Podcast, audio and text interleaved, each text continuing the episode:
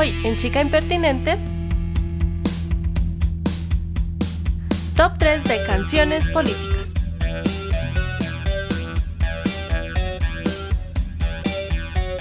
Hola Uni, Hola Bernie. ¿cómo estás? ¿Qué tal estos días en casa? Eh, pues bien, no tanto en casa, estaba callejeando, eh, pero esto es secreto, nadie lo puede saber. no, pues yo trabajo y estoy entre las excepciones, entonces puedo salir. Law. bueno, pues eso también son acciones políticas, ¿no? Ir en contra de la ley y pues bastante pertinente con el tema del día de hoy. Sí, hablando de cosas políticas y de romper la ley, pues aquí estamos. Ah, hubiera sido una buena canción. Sí, sí, esa, esa es una buena canción, pero bueno, pues todo esto hasta ahora está empezando. Y bueno, como ya escucharon cuál es el tema del día de hoy y creo que últimamente ando como muy, no sé, voy a terminar activista en esta semana o algo así porque vengo como cada vez más política, qué cosa tan extraña. Eh, no me extraña en ti, pero bueno. Es que yo soy una chica rebelde. sí, total. Pero bueno, esta discusión nació acerca de algún momento en el que hablábamos de esas canciones que precisamente empiezan a dar una opinión o un punto de vista respecto a diferentes temas políticos. Y si ustedes escucharon el podcast que hice con Juli en la anterior acerca de las chicas rebeldes, re- de pronto recuerden que yo les mencionaba que lo personal es político y que esa es una frase que se utiliza mucho en el en la parte del feminismo. Y creo que definitivamente si algo puede ejemplificar eso es la música y especialmente estas canciones que empiezan a entremezclarse con la política. Y bueno, ya no más introducción. Top número 3. Respecto a las canciones que yo escogí, pues definitivamente es que escoger canciones políticas en un género como el rock, pues, o sea, yo no sé qué porcentaje, pero es que es un porcentaje muy alto de las canciones que hablan de algo político en el rock, porque precisamente el rock es algo político. Sí, es una crítica, es muy crítico frente a la sociedad y frente a la política, por eso nace el rock. Entonces, yo creo que las canciones que yo escogí más bien son canciones que de alguna manera, por alguna razón, me, me impactaron, o bueno, no tanto me impactaron, me impactó su historia eh, frente a su mensaje político. Eh, porque pues definitivamente si vamos a hablar de canciones políticas, pues entonces desde Breaking the Law hasta todas las canciones del punk, hasta mejor dicho todo, es muy difícil. Entonces son más bien canciones que personalmente me impactó su historia. Bueno, sí, eso, eso está muy bien. Yo, por mi parte, solo adelanto que yo lo que busqué fue que fueran canciones políticas, más no canciones partidistas, que eso me parece que es una cosa que es desafortunada, pero bueno, eso ya lo diré en su momento. Empecemos con tu número 3. Bueno, mi número 3 es una, una canción de los años 80, del, del, del 84, y es una canción de un artista norteamericano que impactó mucho en Estados Unidos en su momento. Pero impactó ¿por qué? Por su personaje, o más bien por su forma de ser y por su mensaje. Estaba hablando de Bruce Springsteen con su canción Born in the USA, de su álbum homónimo también, Born in the USA. Born. Bueno, no sé, canta todo gritado y todo. Es muy chévere, eh, pues como cantante me parece muy interesante como, como tiene una voz poderosa y una voz tan rockera.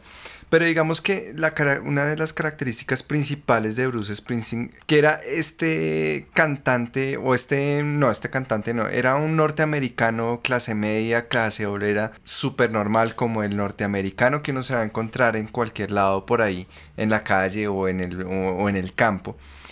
Y es, impacta mucho a la sociedad norteamericana porque él siendo el típico norteamericano clase media logra conseguir sus sueños, logra ser famoso, logra llevar un mensaje a todo el mundo, entonces, bueno, a todos los norteamericanos, entonces impacta mucho a, la sociedad norteamericana. Cuando saca este álbum Born in the USA, eh, que de hecho es, eh, podría verse como algo muy patriótico, pero realmente es muy ambiguo. Es muy ambiguo, digamos, porque uno ve la, la- portada del álbum y es el trasero del man en jeans, los típicos jeans del trabajador con la con el pañuelo rojo, el típico, bueno, la valletilla que conocemos nosotros, que tiene pues cualquier persona que va a trabajar con una camisa blanca y en el fondo una bandera de, de los Estados Unidos. Entonces uno lo ve y dice, bueno, esto es muy patriótico y muchas personas lo, lo, lo interpretan así, pero especialmente en esta canción Born in the USA, él, él hace una crítica a lo que es ser eso, a lo que es ser un, una persona de clase media o de clase trabajadora en los Estados Unidos. Y es ambiguo, me gusta porque es ambiguo porque precisamente en esa época, incluso en esta época, ser de clase media trabajadora en los, en los Estados Unidos, en el gran país del mundo, en, el, en la potencia hegemónica del mundo, pues realmente termina siendo también algo doloroso. Entonces, ¿cómo es que se supone que en, un país en el que están todas las oportunidades y en el que está todo lo bueno, pues la gente clase media sufre, ¿sí? Entonces pone, por ejemplo, lo dice él incluso en esa canción, eh, habla, por ejemplo, llevo 10 años quemándome, en la carretera o no hay donde correr, no tengo a dónde ir. Esas son cosas que vivía la gente en su cotidianidad y son cosas que no deberían vivir si son nacidos en los Estados Unidos.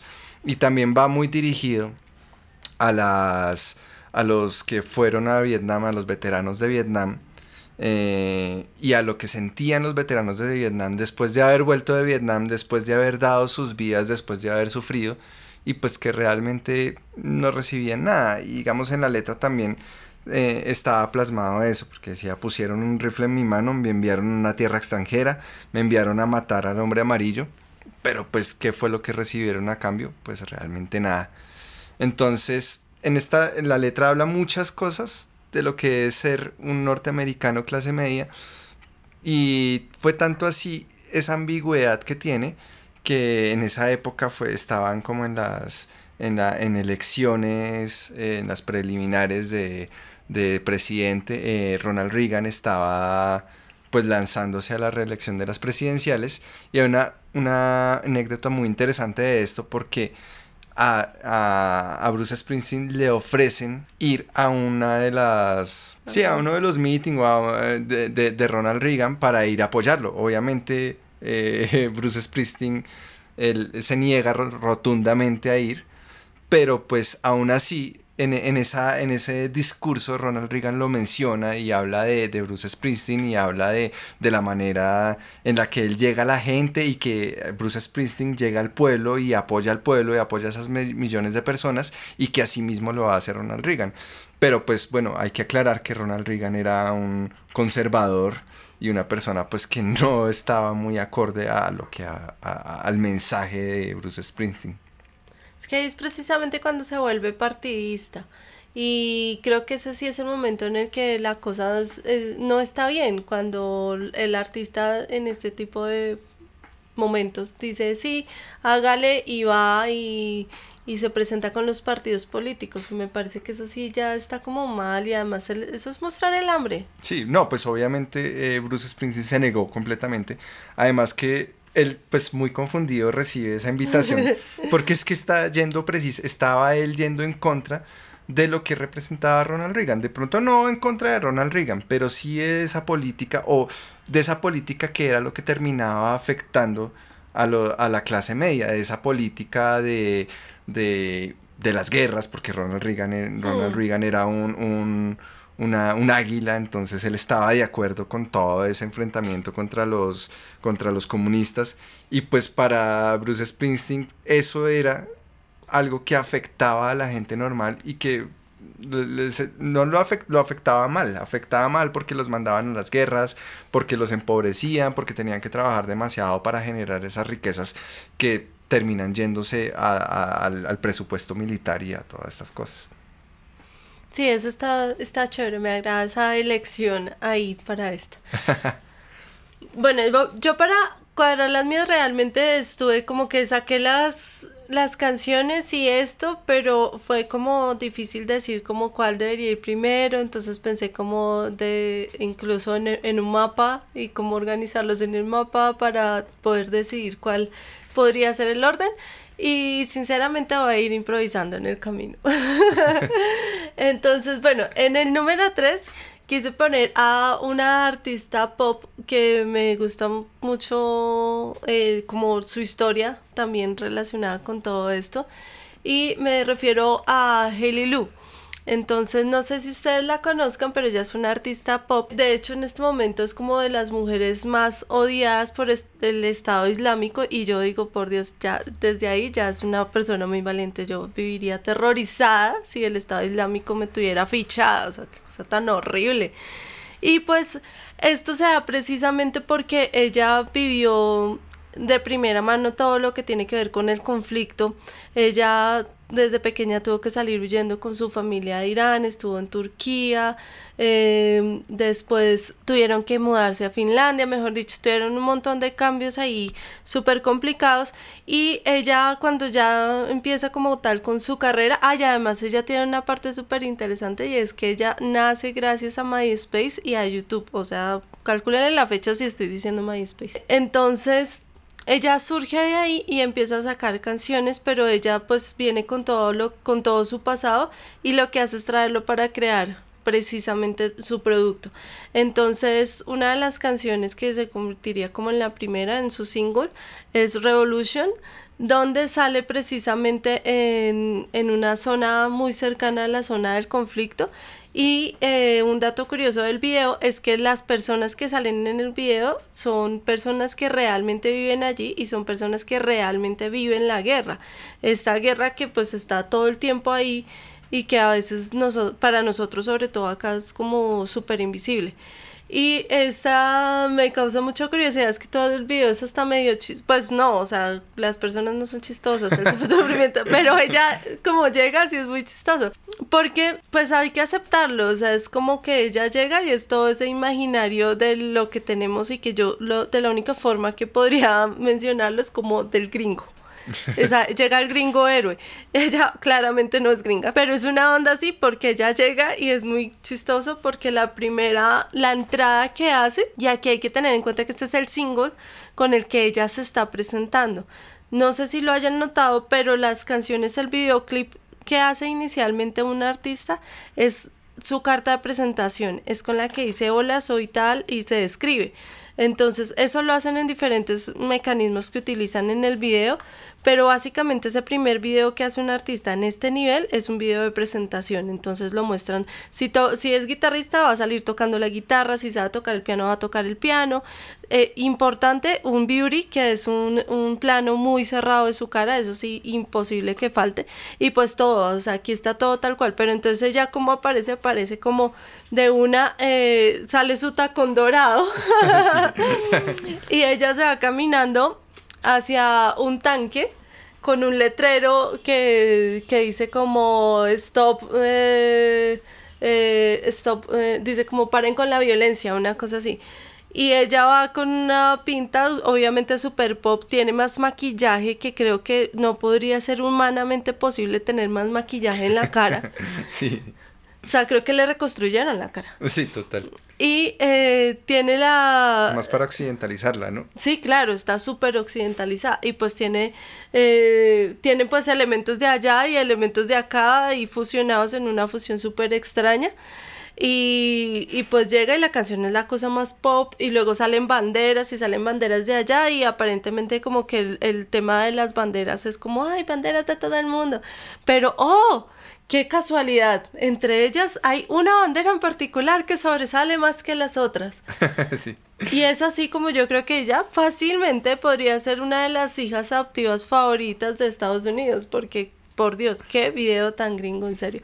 Pero se le abona definitivamente que es una chica súper valiente porque no cualquiera le, se le para al Estado Islámico y empieza a hablar acerca de las cosas que están quedando como resultado de todo este tema de violencia con ellos. Sí, además yo también la, la, pensé ponerla en mi top, además porque ya está, pues llega en ese momento súper eh, eh, la coyuntura, mejor dicho. Entonces, ella siendo una chica de, del Kurdistán, pues que el Kurdistán es un país que, no, que solo existe en el, en, entre los kurdos, es un pueblo.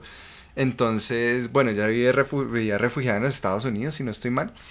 Pero entonces ella hace música y en ese y es en el momento más álgido de la guerra contra, contra, contra el Estado Islámico y en el momento en el que todos los kurdos, bueno, el que los kurdos están allá poniendo la carne y los gringos los, los están apoyando. Entonces me, me parece muy interesante como siempre los norteamericanos con su cultura pop entran a influir a los, a, los pueblos y a los países y a la gente que están ayudando. Entonces, claro, la ven a ella, la cogen, la occidentalizan, hacen, la producen muy bien producida. Y pues ella, lo que, lo que tú dices, se le abona, se va allá al Kurdistán y va y graba el video a tres kilómetros de donde están combatiendo con los, con, con, con, el Estado Islámico. Pero pues lo que tú dices es muy curioso cómo ella eh, eh, la, la, occidentalizan completamente y los gringos la utilizan y me imagino que la, utilizan, utilizaron como una herramienta para influir mucho en, los kurdos.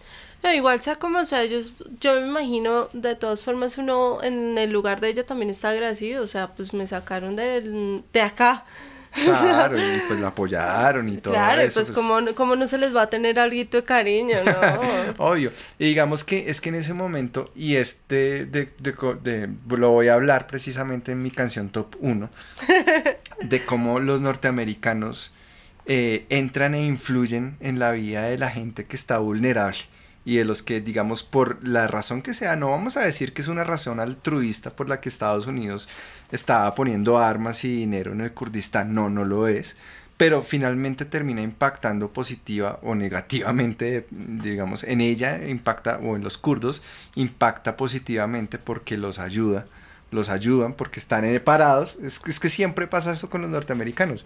Ella está ahí parada en el momento exacto y lo cogen y dicen, venga mami, te la produzco. Eso, es lo, eso es lo que tenemos que aprender de esta vaina, o sea, hay que cogerla en el momento que es la oportunidad porque si no se te va.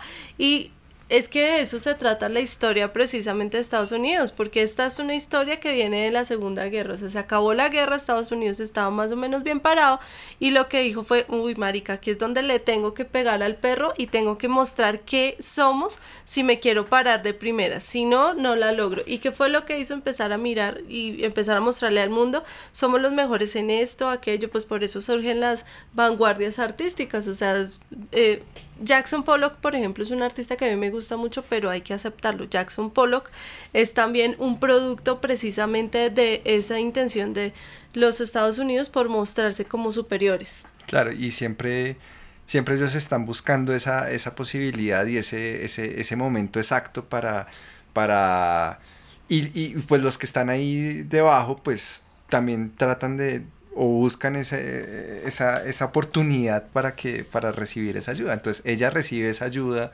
su pueblo recibe esa ayuda, que es una ayuda que nunca había tenido, que, no, que, que es indirecta. El hecho de que los ayuden es indirecto, porque obviamente es poder, Estados Unidos quiere eh, tener influencia y todo, pero ellos logran aferrarse a esa ayuda y pues al Kurdistán le está yendo muy bien últimamente gracias a eso, como nunca le había ido. Bueno, bien, sí. Es que este es un tema de, mm, mejor dicho, sí, infinito. Sí, infinito. Pero aquí vinimos a hablar de música, carajo, y se van a aburrir. Entonces pasa al número dos. Top número dos. Y voy a hablar de una canción que es muy curioso porque definitivamente parece la, una, la canción que más versiones le han hecho en la vida. Y es curioso porque es que todas las bandas que tienen una mujer cantando tocan esa canción. Siempre, todas las banditas chiquitas y todo. Pero es, es, una canción, yo me ponía a pensar por qué, y es que es una canción que es sencilla y tiene mucho poder. Y estaba hablando de una canción de los Cranberries que se llama Zombie. Precisamente su canción más conocida. Si yo aprendiera a cantar, creo que tendría que cantar esa. En sí, no, todas las días tienen que cantar Zombie. y todas las bandas que tienen una mujer que tocan rock, tocan Zombie. Y le hacen versiones a Zombie. Eh, pero es una canción muy poderosa y es una muy buena canción. Y digamos que cuando yo la toqué, eh, no conocía, pues uno dice zombie, uno piensa que habla de zombies o quién sabe qué carajos habla de eso, pero no, no, no contextualiza su historia y es, y es muy interesante porque, bueno, primero hay que aclarar, Cranberries es una banda de, de Irlanda eh, igual que, YouTube, que también precisamente tiene una canción hablando acerca de este conflicto. Entonces es la guerra civil, la guerra que inicia más o menos, bueno, todos sabemos que Irlanda hacía parte del Reino Unido y por allá de 1916 ellos eh, empiezan a hacer una, una, una guerra de independencia, logran independizarse, pero la parte norte de Irlanda, Irlanda del Norte, queda siendo aún y aún lo sigue siendo parte del Reino Unido. Entonces, los que no estaban de acuerdo, los irlandeses del norte que no estaban de acuerdo con esto, empiezan a hacer una lucha, ahí nace el IRA, que es el, ejército, no, no, es que sea gente brava, sino es el ejército republicano irlandés, eh, Irish eh, Republican Army, eh, y se vuelven un grupo terrorista. Ellos, bueno, hay una guerra civil, finalmente se queda ese asunto así, ya hasta por allá hasta 1967, que empiezan a hacer nuevamente una guerra o, a luchar o a, hacer todas estas rebeliones, rebeliones para tratar de independizarse. Pero pues a través de todo este tiempo empiezan a matarse unos, a matarse otros. Y es de ahí de donde empiezan estos chicos o estos señores de Cranberries a, escribir esta canción. Y es lo que habla el coro precisamente. Por eso dicen zombie. Y what's in your head, what's in your hair, zombie. ¿Qué tienes en la cabeza, zombie? Y hace referencia a que ya se mataban por todo, se estaban matando unos, pues ponían bombas, mataban gente inocente. Eh, luego respondían los ingleses, matando gente, reprimiendo gente, en fin, eh, de, eso, de eso trata esta canción y habla específicamente de un ataque terrorista que hacer en el 93 en, en Belfast, en la, en la capital de Irlanda, en el que mueren por una bomba y mueren dos niños, un niño de 3 años y un niño de 11 años. Son hermanos.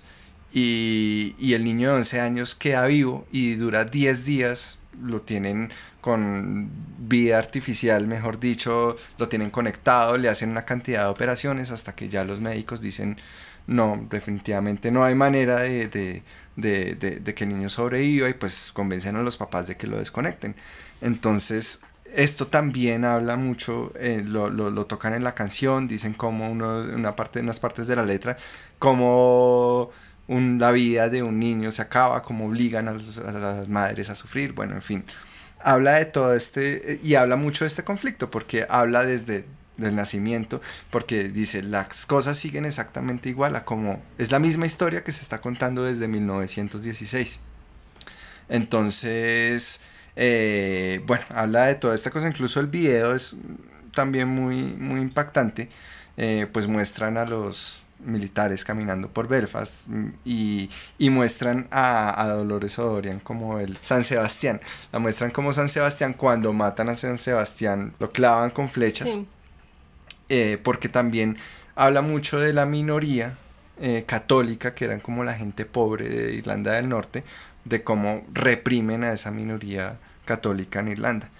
entonces hay muchas referencias a todo el conflicto, tanto político como social, que había en Irlanda del Norte. Sabes que a mí esa referencia que tiene el video al martirio de San Sebastián no me encanta. Porque además toda la historia del martirio de San Sebastián no me, no, no me termina de, de cuadrar. O sea, es como, como, no sé, como, como el colado. Porque no sé, para los que no sepan un poco la historia de, San Sebastián, es un santo que pues muere a raíz de que lo, eh, como es que no se, no se diría fusilar, sino lo... Es que Tiene un nombre, sí, no recuerdo ahorita cuál es. Él lo matan a flechazos, en resumen. Sí. Lo amarran a un árbol y lo matan a flechazos. Y esto ocurre porque él está en defensa de, de por una parte está protegiendo a los soldados después de, de, la guerra, entonces ellos llegan y están moribundos y el man va y como que los sana y todo esto, pero tiene un trasfondo homosexual. Entonces el tema es que a, San Sebastián lo relacionan con la lucha de la comunidad homosexual, entonces es como el santo de este parche. Pero ahí es donde yo digo que esto es muy paradójico porque siendo el santo de este parche, pero también esto es un santo católico, pero la Iglesia Católica hasta hace muy poco, casi que hasta el Papa Francisco, la Iglesia Católica decía que era casi que una enfermedad el ser homosexual. Sí. Entonces me parece que este es un santo ahí como medio colado, como que lo quiero, como que lo odio y todo esto, pero para mí lo lo que se rescata siempre en la historia de San Sebastián, creo que es la parte homosexual, incluso más fuerte que todo el tema del, del, del por qué lo canonizan, que es como el tema de la ayuda a los soldados y demás.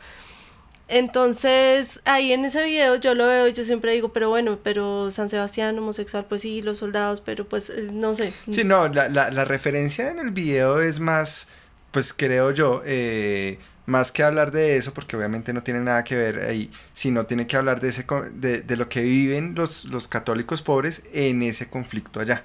Sí, de como el sufrimiento que ellos tienen, pero pues digamos que como tal San Sebastián que tengan que ver directamente, pues porque San Sebastián es de allá, era de allá, entonces por eso toman esa referencia. Pero lo veo más es por ese lado, más que específicamente por San Sebastián, sino como por representar eso, ese, esa parte de los católicos que eran los más vulnerables.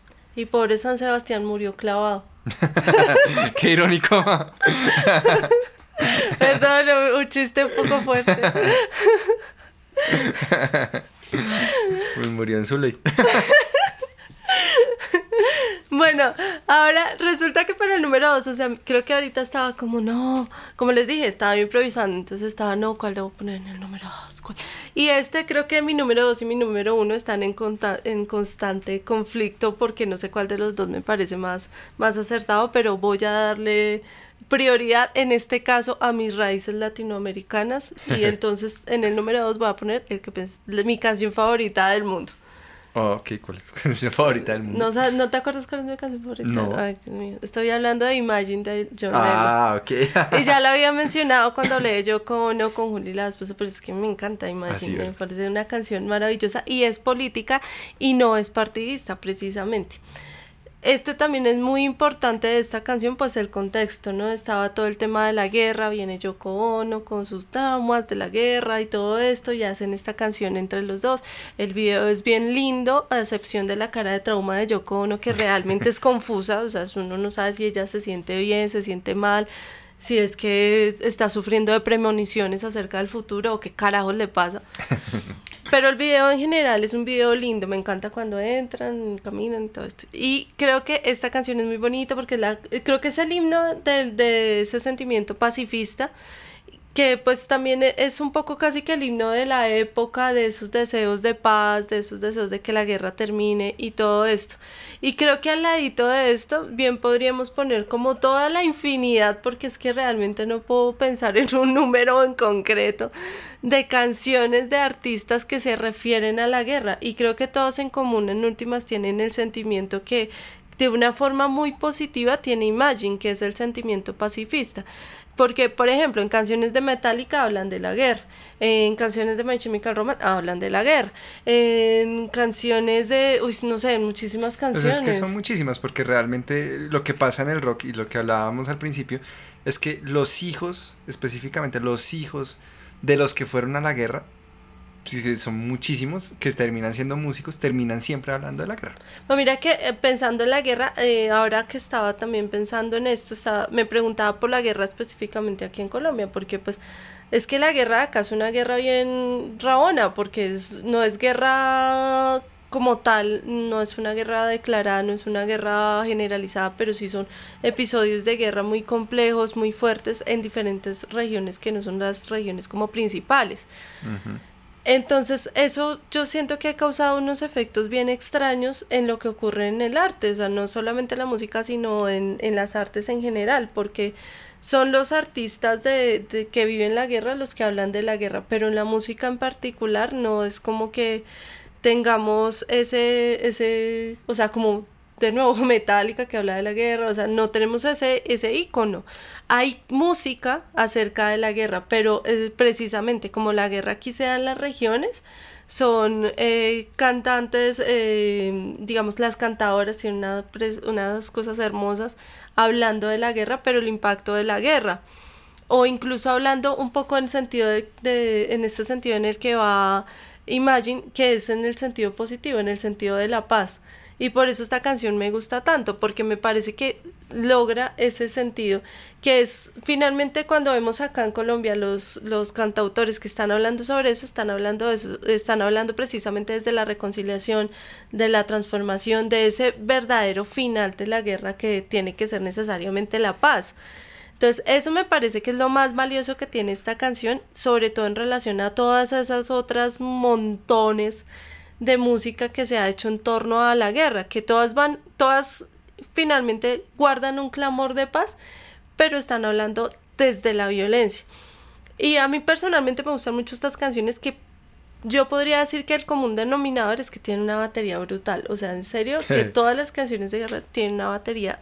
Porque es como la. Siento que la batería es el fusil. la ametralladora, así como la de One, que es el ta ta ta sí. Eso es una ametralladora. O las marchas de. Las marchas militares. La marcha militar también, claro, eso siempre da referencia a eso. Sí, entonces de eso, sí, si quieren escuchar una súper buena batería, claramente tiene que ser en eso.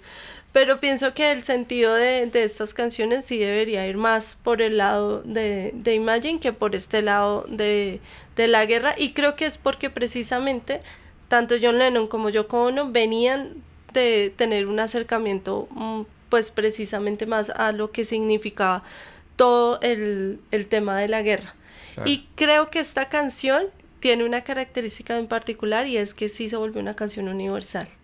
O sea, es una canción que cualquier persona, a cualquier persona le podría hacer sentido por las cosas que dice, porque no es partidista, porque no es religiosa, o sea, habla de partidos, pero no es partidista, habla de religión, pero no es religiosa, sino que realmente es así como súper neutra y es la canción más pacifista que podría existir. sí, definitivamente, sí, eso sí.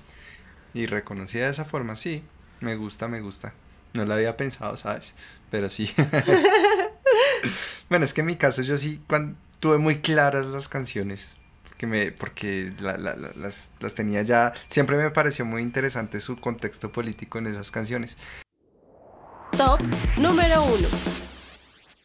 Es una canción que desafortunadamente no es tan conocida y me gustaría que fuera mucho más conocida como las anteriores. Es una canción de una banda que se llama Dubiosa Collective y es una banda de Bosnia-Herzegovina por eso no es tan conocido. Yo, tengo un, especial, no sé, eh, como encanto, encanto con la música de, Europa Oriental y la música de los Balcanes. Cada vez que escucho una fusión con eso me parece súper genial. Esta canción, digamos que de entrada, uno no, la puede entender muy bien si no conoce la historia de, la, de la guerra de Bosnia y específicamente de la, del sitio de Sarajevo. No conozco la historia de estos manes. No sé si ellos vivieron en su infancia en Sarajevo, probablemente. y en hasta donde entiendo, sí. Seguramente, porque es que la letra habla de lo que sentía el pueblo de Sarajevo en ese momento. Sí, ellos duraron cuatro años sitiados, no podían salir de la ciudad, rodeados, bombardeados a cada rato, nadie los ayudaba.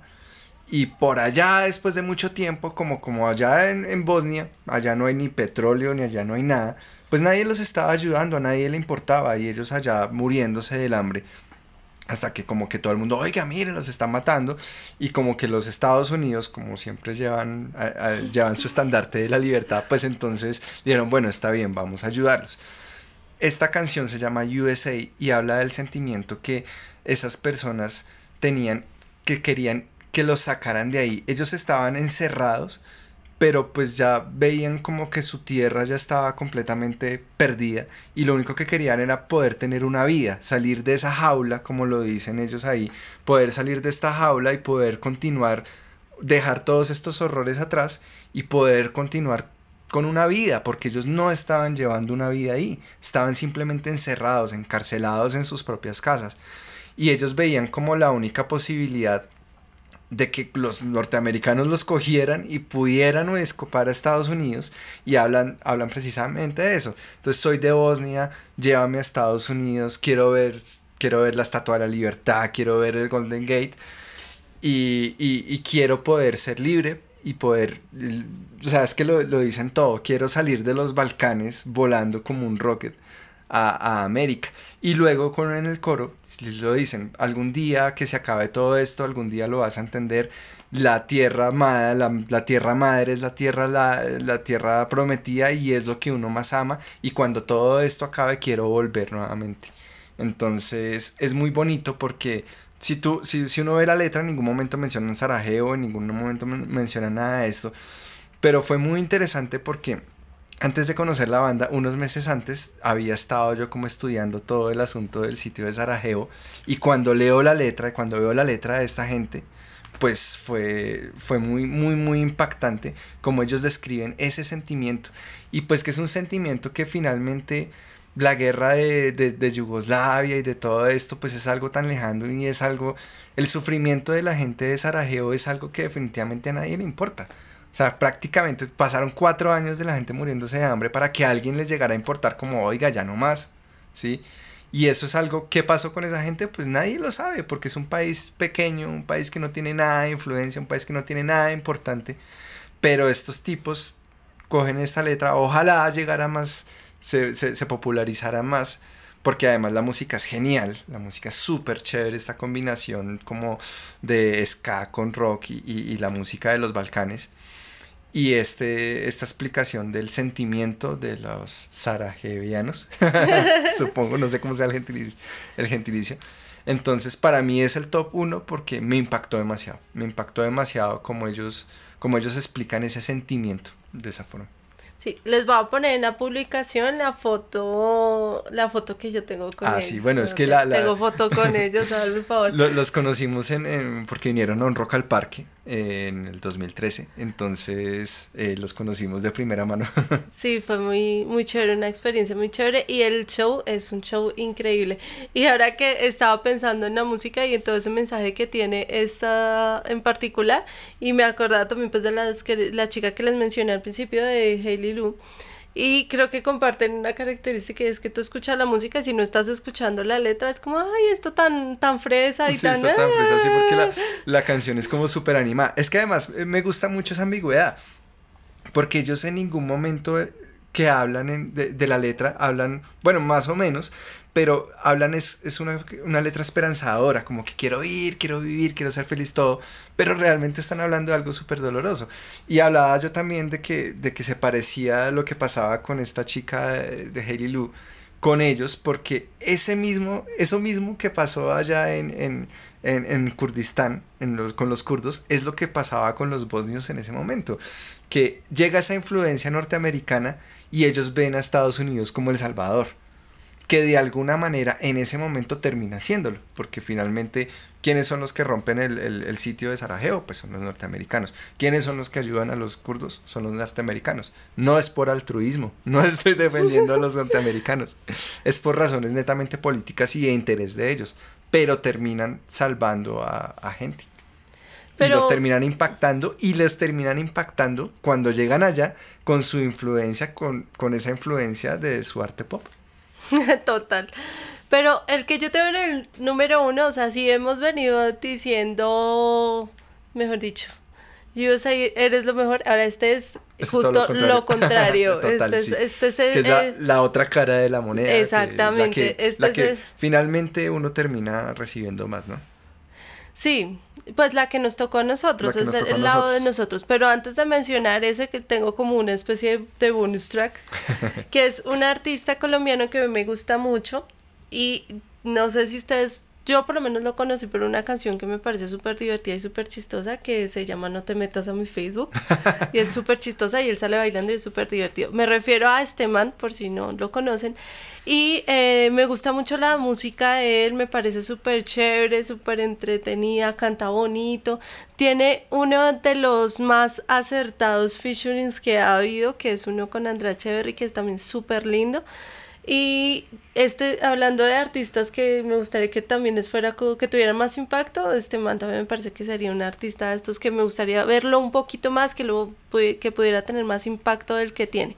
Y bueno, lo traigo a colación por una canción en particular que se llama Amor Libre y fue una canción que él sacó el año pasado, a principios del año pasado, y esto lo hizo al tiempo de que él salió del closet públicamente, ¿no? Pues no sabemos en su vida privada, me imagino, hace mucho tiempo, pero eh, públicamente lo hizo en ese momento. Yo lo sigo en redes sociales y también me pareció que fue un momento súper lindo y emotivo que él quiso compartir con los fans porque pues tenía por una parte esa canción y por otra parte cuando hizo la publicación pues sacó algunas fotos con su pareja y lo cual me pareció muy lindo y contó un poco acerca de la historia, cómo se han conocido en México y demás y eso me pareció muy lindo y esta canción es muy bella y también tiene por una parte ese aspecto de lo positivo, por otra parte es política porque definitivamente el hablar de la, del amor libre es político y me parece súper acertada además para este mes del orgullo.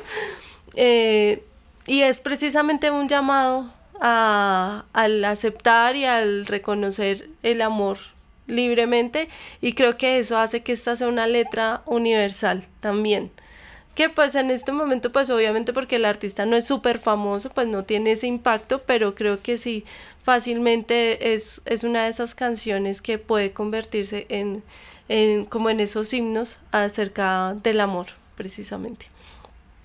Y bueno este era el bonus.